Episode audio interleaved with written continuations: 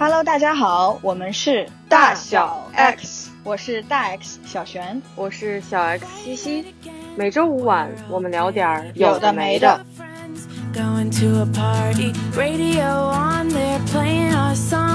这周呢，其实算是大学一个非常热闹的时间点，是开学季。开学季呢，有很多本科生，比如说大一新生来，还有一些研究生入学。疫情之下啊，学校其实管理的人数、进校什么的管理的很严。但最近我真的感觉见人见的密度最大的一段时间，这一周的时间。对，因为频繁的看到有一些新鲜的面孔，而且都是一些本科生和研究生，都是新生入学嘛。新生入学都是抱着对新生活的期待，能看到他们眼中其实是对大学生活的憧憬。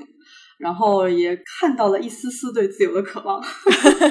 那是肯定的。所以这一期我们其实想聊一聊，就是上大学和独立，然后离开父母之后的这个独立，也包括像刚刚进入工作，就是这种心态上或者状态上的转变，聊一聊独立这件事情。对我对这件事情的理解是，我觉得通常意义上很多人理解独立是，比如说我们到十八岁高考之后上了大学。这在一定程度上独立出了一步，然后呢，大学毕业，我们进入社会工作，好像就又独立了一些。我觉得这是从一种呃外在的条件，或者是你当下的一个身份的表象去看，说一个人是不是独立的一个状态。但我觉得，其实对我来说，我的理解还有另一层维度，是说你的内心有没有真正独立。这个时间点。和所谓的上学或者工作可能并不是一致的，并不是说我要出去上学我才能独立，或者是我只要开始工作就代表着我真的已经独立了。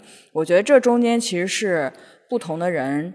是有不同的状况。像我身边就有那种早早的就内心已经很成熟、很独立的，就是可能在远在上大学之前。但也有那种我真的见过，我觉得直到现在可能已经成年三十岁、四十岁了，我都不觉得他算是一个真正能够脱离自己的原生家庭，或者是脱离一些亲密的关系，然后能够成为一个完全真正精神上独立的人。我觉得可能从始至终都没有独立过，所以我觉得这个还挺有意思的。呃，能够看到不同的人的状况。你刚刚说的那一点，我觉得也很有感触，就是所谓的。看到那些小朋友进入校园，就感觉哦，我嗅到了一丝自由的气息，对吧？好像离开父母我就自由了，然后我就可以独立了。但有的时候，我觉得并不一定可以做到的。就是我们上学的时候，我们也知道，其实，在很多很大程度上，还是有很多和家庭绑在一起的状况，甚至工作之后也是有可能有这样的情况的。你是什么时候觉得你自己独立了？就是你有这种感觉，自己觉得自己独立了？嗯。有意思哎，这个其实我自己想过，就是我如果比如说回推到刚上大学那会儿，其实我觉得我本科那四年没有算完完全全的独立，就即使是我物理空间上隔绝了，就是和父母和家庭隔绝了，然后去在大学的这个环境里面去建立自己的，比如说是同学关系、朋友关系，然后还有去担任一些学校里面的这种呃学生会啊、社团呀，就这样的这种工作，就是。呃，像是有一些社会角色吧，我我可以先这么说啊，就是是有一些这样的感觉，但是呃，我是觉得，因为那个时间段可能自己的本来可能思想上的意识，或者是说就是想法还没有那么成熟，可能那个阶段我还是有一些会依靠或者依赖父母的想法，比如说我有一些事情还是会参考他们的建议，参考他们的想法。可能对我来说，一个比较关键的节点是我离开国内去美国上学，相当于是说我离开了我所有熟悉的环境。比如说我在国内的时候，语言环境还没有还没有差异嘛，然后只不过是生活空间上出现了变化。即使生活空间上出现了变化，也没有说我所有的，比如说这些我衣食住行所有的事情都要自己考虑，包括住，因为在学校好像还是住宿舍嘛。但是去了美国就不一样，因为所有的包括房子要自己找，就特别像其实是进入职场的一个感觉。当时的专业方向要我自己来选，然后包括导师要自己找，买车、考驾照，就所有这些事情，我觉得是变成了一个，就是我会觉得这些事情我处理完的那个成就感，会让我觉得我自己是独立的。嗯，你刚刚讲到一点，我觉得我也可以稍微。再聊一下，呃，你刚刚说上大学其实是一个物理距离的一个分开吧，相当于是，那这对我们来说是一个客观的条件。但有的时候，我觉得即使物理上分开，尤其是现在这个社会啊，我们的连接方式有很多种，如此的多元。即使物理上我们有距离，其实也并不一定代表着我们就可以独立。那比如说，就像你刚刚说的，有很多想法可能还是要依赖于父母啊，呃，然后他们给的建议啊，然后包括对我来说，我觉得很重要的一点就是。经济上没有独立，可能就永远不会独立。这对我来说啊，这是我的可能标准之一吧。所以我在上大学的时候，虽然我尽量在思想上自己独立，但是因为我没有收入，我经济上是完全依赖于爸妈的。所以那个时候，我是我觉得，那从这个角度肯定是不算独立的。我也没有觉得我自己可以独立了，就是因为经济上的这个不独立。但是我觉得有一点很有意思的是，我其实是有非常强的渴望，是要尽量的去独立的。这可能是另一个话题了，就是我和我的家庭之间的关系。但是我是有一种非常强的渴望，是我要独立。所以在我毕业之后，大学毕业之后，呃，我马上就经济独立，就是在我拿到第一份工资之后。当然那个时候。钱也不多，但是我很努力的，就是我就再也不接受爸妈的经济上的支持了。这是我出自一种想要强烈的渴望独立的这样的一种愿望或者是想法，然后迫使自己去把自己放到那样的一个状态。那从另一个角度，除了经济独立之外，我觉得对我来说，独立的另一个很重要的标准是，你能不能自己拿主意，能不能自己做决定。这可能是我的两个很重要的标准吧。关于能不能自己做决定这件事情，因为这个更多的是一种精神上的，对吧？它不太依赖于我能不能自己赚到钱，或者我我有没有工作。所以其实我很早就开始自己做决定了。远在高考之前，比如说我要去上哪一个高中，类似这个就是我自己做的决定。比如说我要学哪一个科目，什么样的方向？我要比如说我选哪一个科目的竞赛，然后我要考哪一个大学，啊，我要选什么样的专业？这些全部都是我自己做的决定。这仍旧是出于我非常的渴望 自己 能够独立，然后去迫使自己去做这些决定。聊到这里，我在想，可能是一种你想不想独立的这样的一个意识，可能会去影响你什么时候能开始自己说了算。然后什么时候开始想要去进入一种比较独立的状态？像你当时是你出国，相当于是一个客观的环境，让你不得不进入了这个独立的状态，就是有主动的也有被动的一个角度。我觉得出国确实是一个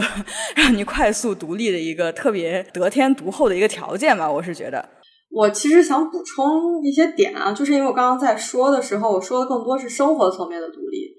也没有谈到思想的独立和我自己对于自己的一些想法的这个方面的独立吧。从思想层面的独立的话，其实从小到大家里面对我的培养始终是以我的兴趣为导向，包括无论是比如说选择学校，像你刚刚提到选择学校，然后选择我要学什么样的才艺，要报什么样的班，其实都是和我商量了的。但是最后做决定，因为当时我是觉得也是受限于客观条件，是年龄比较小，资金一定是家里面来出的。那在这些确定的这些方向里面去找最优解的时候，可能最后是家长来做的决定。但是我觉得那个 make sense，因为毕竟我的客观条件也不允许我去能够自己为自己做决定。然后你说真正，比如说我思想上我可以自己做。我很认同你，比如说是这个经济独立这件事情，因为就是经济独立这件事情之后，是可能每个人的想法不一样。我记得我之前聊过一个观点，是当时沈一飞老师说，中国的父母其实和子女有时候不太能够分得开，就是小家和大家不太能分得开，是因为比如说你可能住的房子里面首付是父母出的，要么就是里面可能。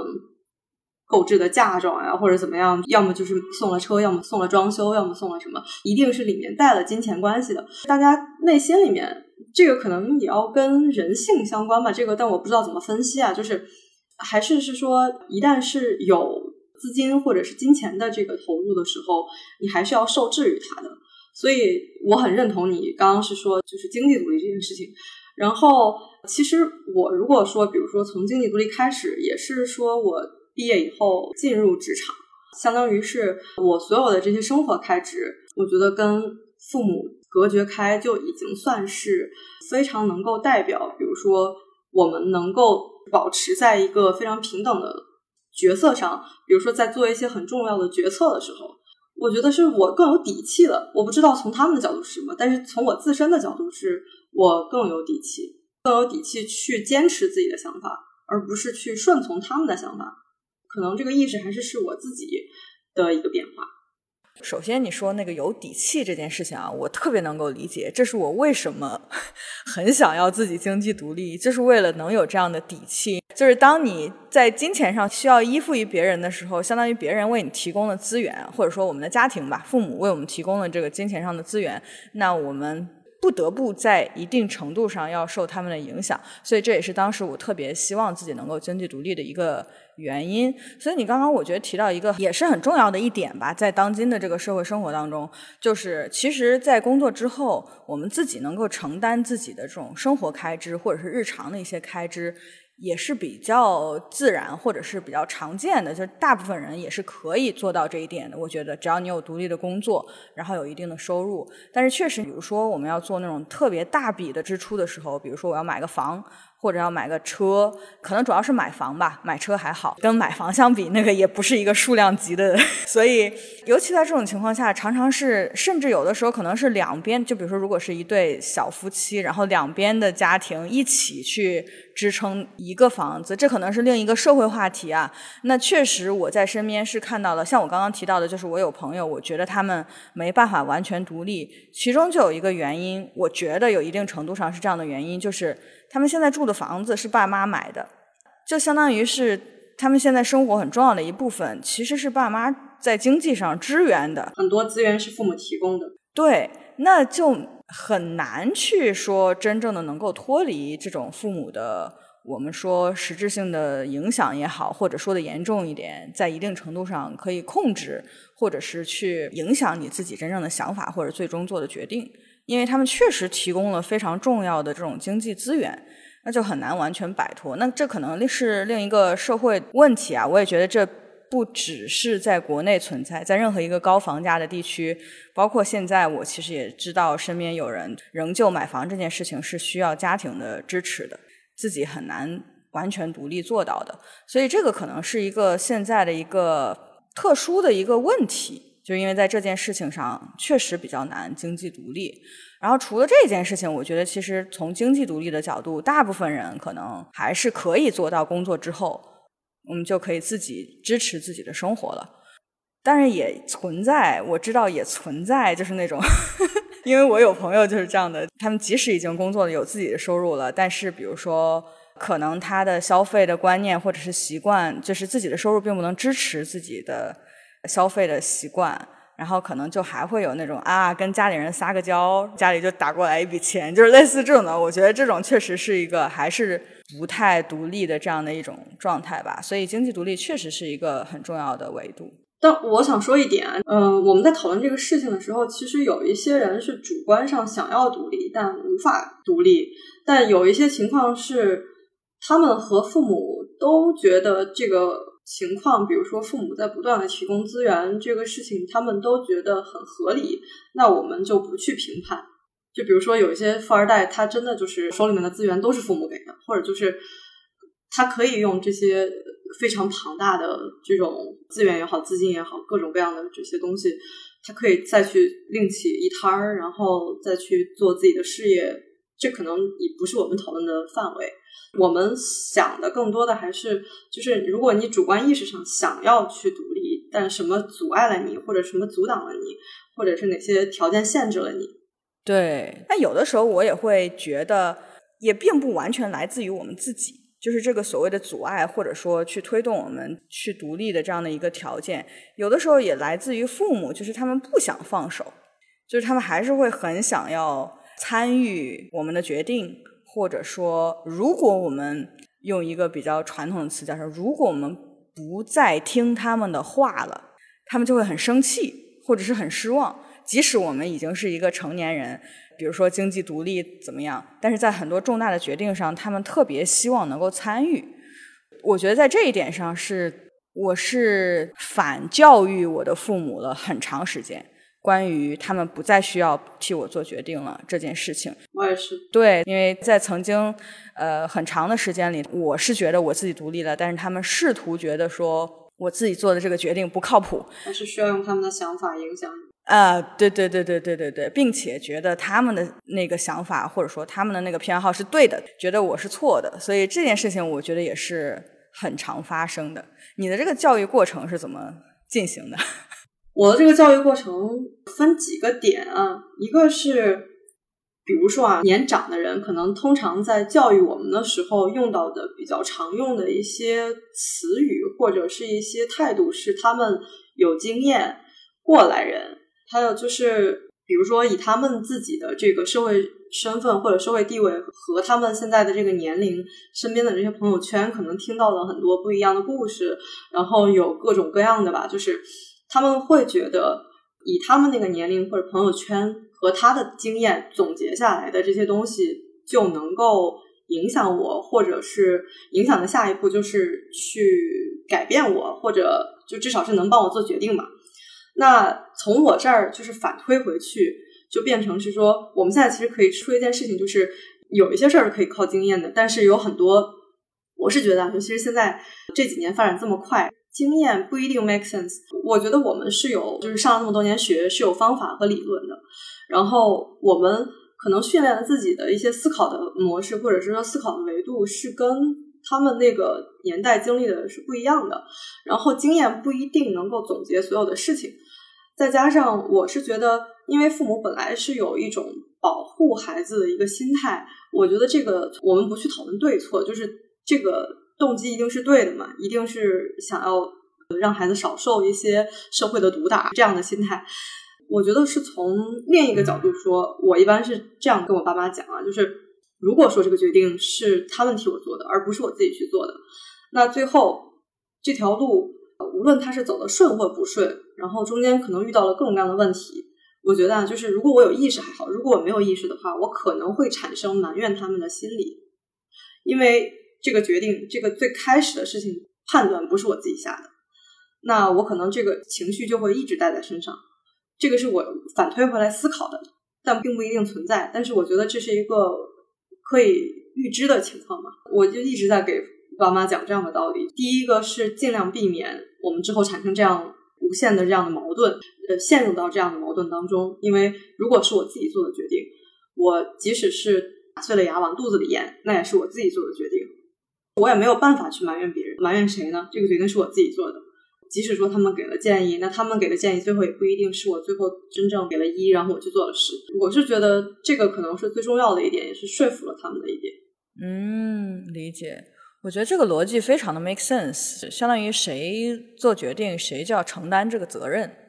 那其实父母也是很难替你，这后果最终还是要落到你身上的，他们也没有办法去承担最后那个后果。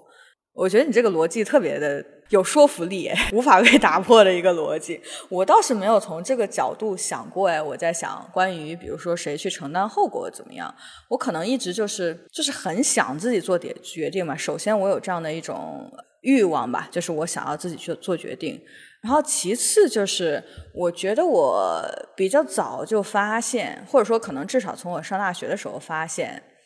他们并不能完全理解我的状况。你刚刚讲的一个很重要一点就是，爸妈是因为有经验，他们觉得说，呃，他们可以帮助我去有一些想法，或者是去帮我做一些决定。但其实很快，他们的经验就不再适用于我的情况了，或者是他们甚至无法理解我身处一个什么样的状况中。他们自己并不知道这一点，就是他们仍旧觉得他们的经验是适用的。但是对我来说，我其实因为我身处其中，我就可以看到他们的经验并不能应用在我现在的场景当中，而且他们的人生即使活得比我多活了二十多年，但是他们从来没有经历过我现在所经历的这种情况，那所以他们的经验只能是不适用的。我就后来发现，有一些情况下，我甚至跟他们描述清楚我现在到底是个什么样的状况，他们都没有办法比较透彻的理解吧。就到底是一个什么样的状况？因为就是缺失的信息太多了，他们也没有在这样的环境当中，他们的经验也只能去应用到，比如说他们长大的就是在我们家乡的城市这个范围内，可能还能够起到一定的作用。但是当扩展到当我们到了一个更大的城市，甚至到了另一个国家的时候，他们是很难去能够理解到这个是一个什么样的状况的。我觉得是在这个过程当中，首先我意识到了他们的经验无法应用在我身上，然后他们自己也开始，因为通过我们的这种。不断的交流，他们自己也开始意识到，说他们从能力上就已经没有办法再帮我真正的做一个合理的决定了，甚至他们可能都想不出来，因为有很多方面他们都理解不了。也是我们这一代人的一个状况吧，就是因为我们在一个非常高速发展的这样的一个时代，然后我们可以去探索各种各样的可能性，但他们是没有这些经验的。所以我觉得是在这个过程当中，我们发现说，就到后来就变成了他们希望我能帮他们做一些决定，或者说至少我能够提供一些参考意见到他们的人生重大决策当中。啊，就比如说工一些工作上的变动啊。或者是比如说要不要再买套房等等，类似这样的一些决定啊，就开始参考我的意见，并且就像你刚刚说的，我觉得还有很重要的一点就是，他们其实没有像我们一样主动的去训练我们的这种，比如说思维模式也好，或者是一些解决问题的方法论也好。我觉得我们其实是因为我们的对于不同信息的这种 access 更多，那其实我们是有一些自己的方法的。在一定程度上，其实他们发现说，哦，可以受益于我们做决定的这些，或者说我们思考一些问题的逻辑。我觉得这个身份就开始慢慢的开始发生变化了，平衡了。对，就是从一个他们占主导的这样的一个位置，然后过渡到一个相对比较平衡，甚至是。彼此都比较独立的这样的一个状况，那我觉得，因为现在其实，呃，像我们的父母还算中年，没有到老年，对吧？那等到他们真正到了老年七八十岁的时候，那可能更大程度上就真的是要依附于我们，很多决定是我们要去替他们做的了。嗯，我还想补充是，这个也是从我妈就是她的描述当中，或者说她给我的 feedback 里面，我。感觉到的一个点是他什么时候觉得我独立了，或者就是他什么时候意识到 OK 我可以完全撒手了。是我在带他出国玩了几次以后，不是在国内，就是可能就是语言环境不够陌生嘛，可能对他来讲。但是出去以后，他就相当于是一个完完全全没有办法生存，至少那十几天是没有办法生存的。到了你的主场，对吗？对对，那样的状态下。比如说，其实如果出国玩这个事情，其实在我上学的时候，还在读研的时候，其实也发生了。但是因为当时不是一个，比如说我完全要把所有的事情打理好，然后因为当时我们可能是跟团呀或怎么样。但是之后，比如说我们是我单独带他出去，然后把所有的事情从出国的第一步开始到回来安安全全回来，所有这些事情打理好以后，他会觉得哇，刮目相看，就是有一种呃 长大了。这也是他给我的。Feedback 我感受到了吧？对，我觉得这也是一个，我觉得是个蛮有趣的 learning。就是这不一定只限于我们和家庭的关系。就是当我们想要在一定程度上去证明自己的能力，或者是让别人去看到我们成长了的这种情况，也许就可以是换一个场景。就像你刚刚说的，就出国玩，这对于父母和我们来说都是换一个场景。然后在这个新的场景里，可能是我们是更擅长的，我们是有更多优势的。他们就可以从一个不同的视角去看到，说哦，原来你还有这样的他们所没有的 skill sets。就是我觉得这也是在比如说在其他的一些关系当中，我觉得也是适用的。就是当我们一直处在一个有一种强弱关系的不够平衡的关系当中的时候，可能换一个场景就可以去影响对方的一些视角。我觉得从我的经验里啊，关于父母什么时候真的觉得我长大了，他们可以放心了，这个状况是。我觉得其实之前的时候，我虽然很想独立，也很努力去独立，但并不代表我成熟了。就是很多事情，其实我还是没想清楚的。我只是凭着自己的这种年轻的冲劲儿，我可以自己做决定，并且我可以自己承担后果，并不代表我的想法就是合理的，或者是一个体系性的想法能够说服他们。所以其实早期是有很多事情是说服不了他们，我就只是怎么说呢？可以用“先斩后奏”这个词，就是不管，反正我就自己做决定了，你们只能接受。所以这是我一开始的一种处理的方式。但到后来，当我的想法越来越成熟之后，其实我就可以纯通过沟通的方式去说服他们，说我这个逻辑是通的。那他们也是讲道理的人，对吧？然后当我能够讲清楚我所有的逻辑之后，其实他们也是可以接受说。啊，那我有自己的想法，就我自己做决定。然后后来就变成了一种，我说完之后，我妈就是那种捧场王，你知道吧？就就类似你最棒啊，你说的很对，就类似这种，也是花了一些时间。怎么说呢？也是一种沟通的技巧吧。对方也并不一定呃，就真的能够理解你的这种出发点，还是需要有一个比较完整的逻辑才能说服他们。对，这个也是要成长到一定的状态，我自己真的有了那些成熟的想法之后，才能够成立的。一个逻辑，嗯，我刚刚突然想到了两个点，我们可以分开讲啊。一个是我觉得也是因为这个是算，我不知道是不是我们两个通用，还是说就我个例，就是因为我相当于是应该是工作以后，反正至少是这几年才开始跟我妈是无话不谈，就可能之前啊，就是因为是有一种主导或者是说从属的这种。嗯，不能讲从属，从属感觉像是工作关系，不够平衡吧？这个角色，所以当时也没有敢，比如说我我的感情状态，然后我感情里面遇到了什么问题，然后比如说我人际关系上遇到了什么问题，然后我觉得我和谁的，我和谁之间发生的这些事情是有什么呃想法，我需要找个人讨论一下。我觉得是这几年也是在和我妈就不停的这样的碰撞过程当中。慢慢的去把这个事情独立这个事情更清晰了，然后也是让他对我有新的认识，然后我也对他有新的认识，这个可能是一个点啊。然后我不知道这个你有没有共识，或者是说有相似的经历。第二个是我们刚刚在讨论独立，可能基于是我们两个，比如说或者我们这一代，然后我在想说父母那一代其实他们没有时间考虑什么是独立，就像刚刚我们在。这个节目以前聊的时候就说，其实他们是离开了自己的家庭，就是离开自己原原来的那个父母的家庭，是瞬间，比如说二十三四组建了新的家庭，就有了新的这个亲密关系，然后家庭关系，然后所以这个其实是有一种，我觉得就是他们是没有时间去思考这个是不是独立了，或者就是哎有没有这种新的改变、新的认识，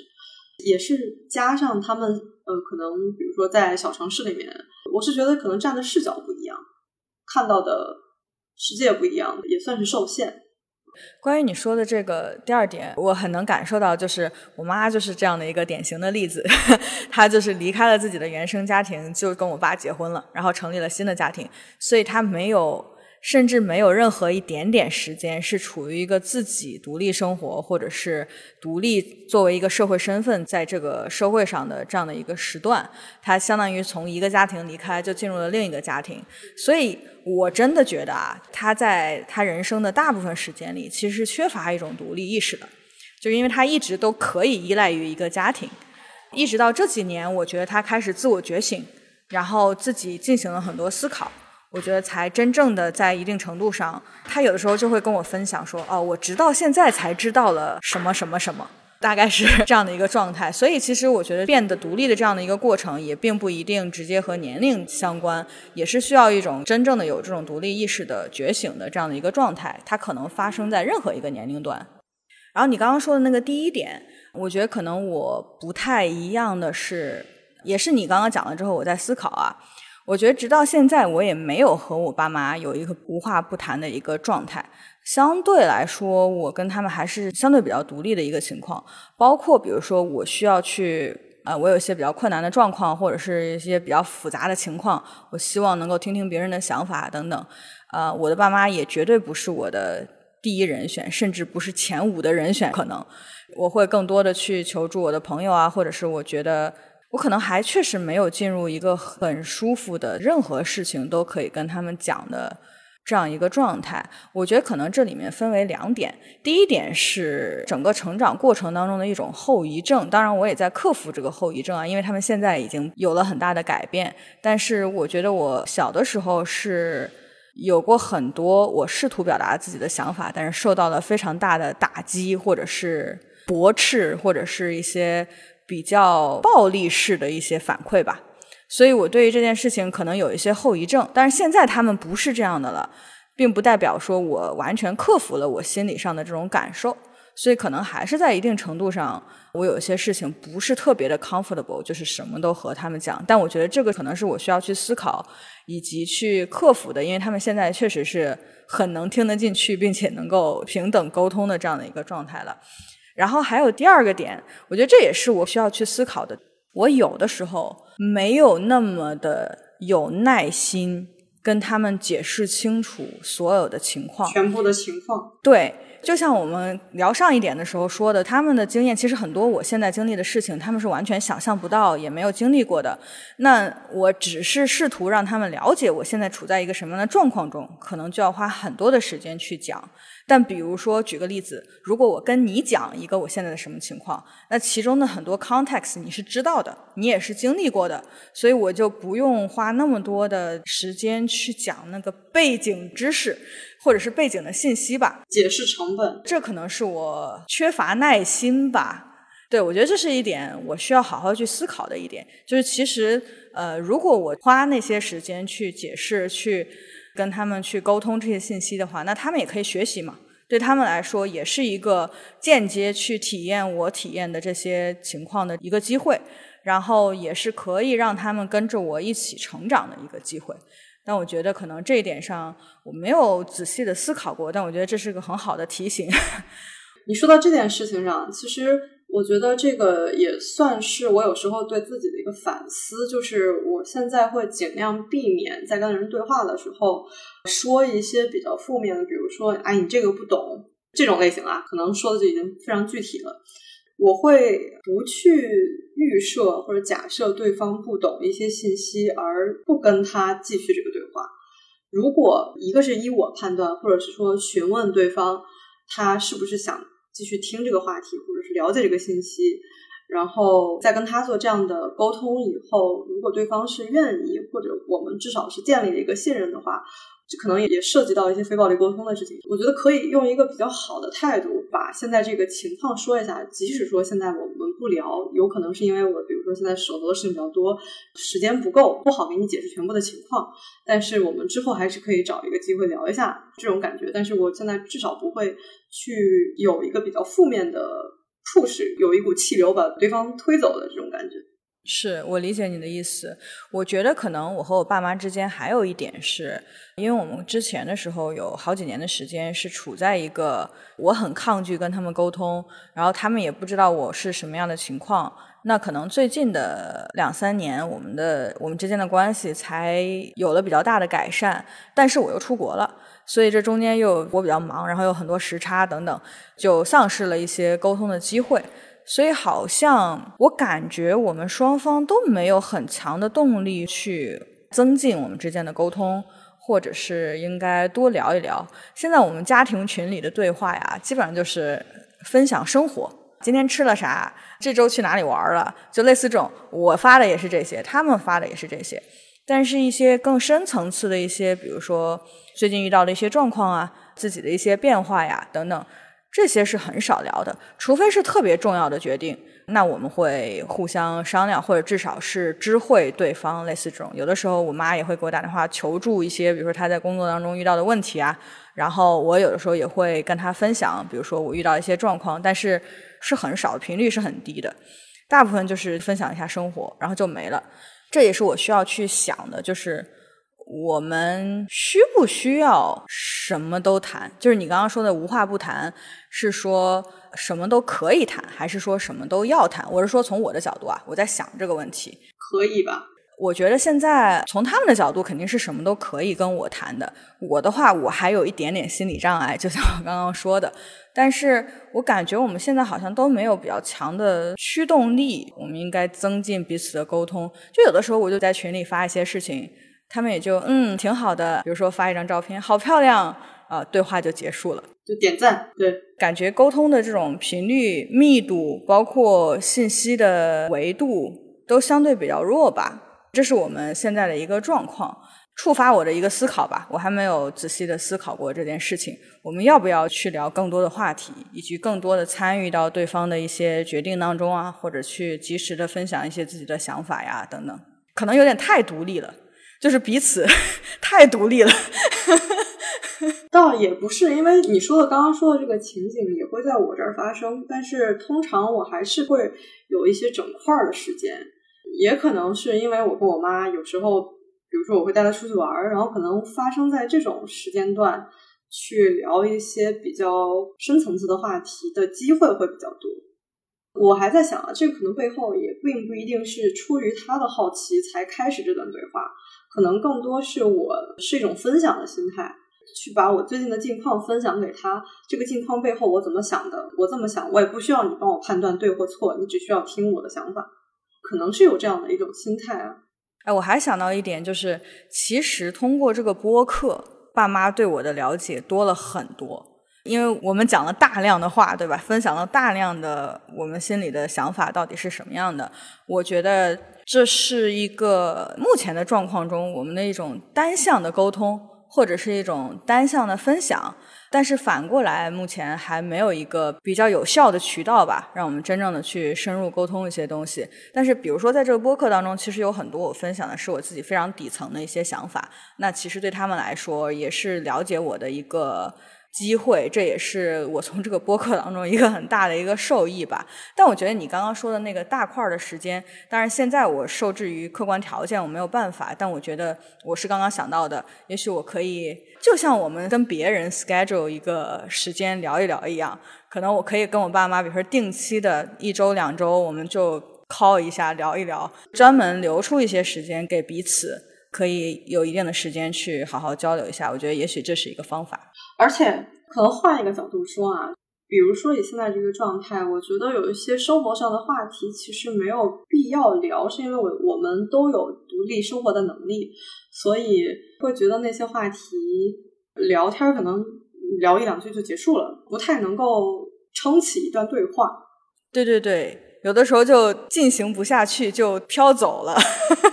对，确实是这样。然后你刚刚说那个，我又想到一点啊，也是我的一个 concern，就有的时候我不先跟爸妈去讨论或者去跟他们讲，就是在他们没有经历过我的状况的时候，而出于他们对我们很关心的这样的一种心情，可能在这个过程当中，在这个他们还没有完全理解整个状况的过程当中，他们会徒增很多担心。或者是想要帮我又很不知道怎么帮我的这样一个状况，其实我可能只是在分享或者怎么。我举一个很简单的例子，前两天的时候我发了一个朋友圈，问现在拿旅游签怎么进美国。我是帮朋友问的这件事情，我问的没头没尾的，我就发了个朋友圈嘛。然后我妈就很紧张，她马上就问我你怎么了。出了什么事吗？你现在在哪儿？有什么状况吗？就是因为他没有这个 context，所以他看到我问类似这样的问题，他可能他会担心会不会出了一些比较严重的状况。当然，我解释了之后，他就说：“哦，刚刚吓了我一跳。”所以在我们的生活环境差异巨大的时候，我有的时候就会觉得说，有一些信息不让他们知道，是减少他们的担心。就比如说刚刚我举的这个例子，他们没有必要知道，或者说没有必要跟他们讨论，这只是一个比较 random 的问题。但是我觉得影响到了他们的心情，这也是其中的一个考虑吧。我感觉后面这段已经和独立没有直接关系了，但是是在分享我们现在我现在生活当中的一些状况吧。对，我觉得也都是在分析我们自己对于独立的一些想法吧，或者就是对于独立的状况改变经历了什么。嗯，我觉得这也是个很蛮有意思的一个历程，就是我们小的时候紧密绑定在一起，然后长大了离家了，我是想要远远的脱离家庭，然后就把自己真的把自己丢到了一个很远的一个地方，然后现在呢又再去想我怎么样再去拉近一点和家庭之间的这个关系。这期也差不多了，是的，留给我了很多思考题呢。我觉得我们应该都是。最后，我们的落脚点在于和自己家庭的关系怎么能够更柔和的去解决一些之前可能会有一些误解和矛盾吧。因为有时候我也是日常会经常想一些问题，就是有一些可能存在的问题，并不一定一定要僵在那儿，可能就是双方都有误解，或者就是双方都不不太知道当时的状，当时对方的状况是怎么样。那我们这期就先这样，下期见。下期再见，拜拜。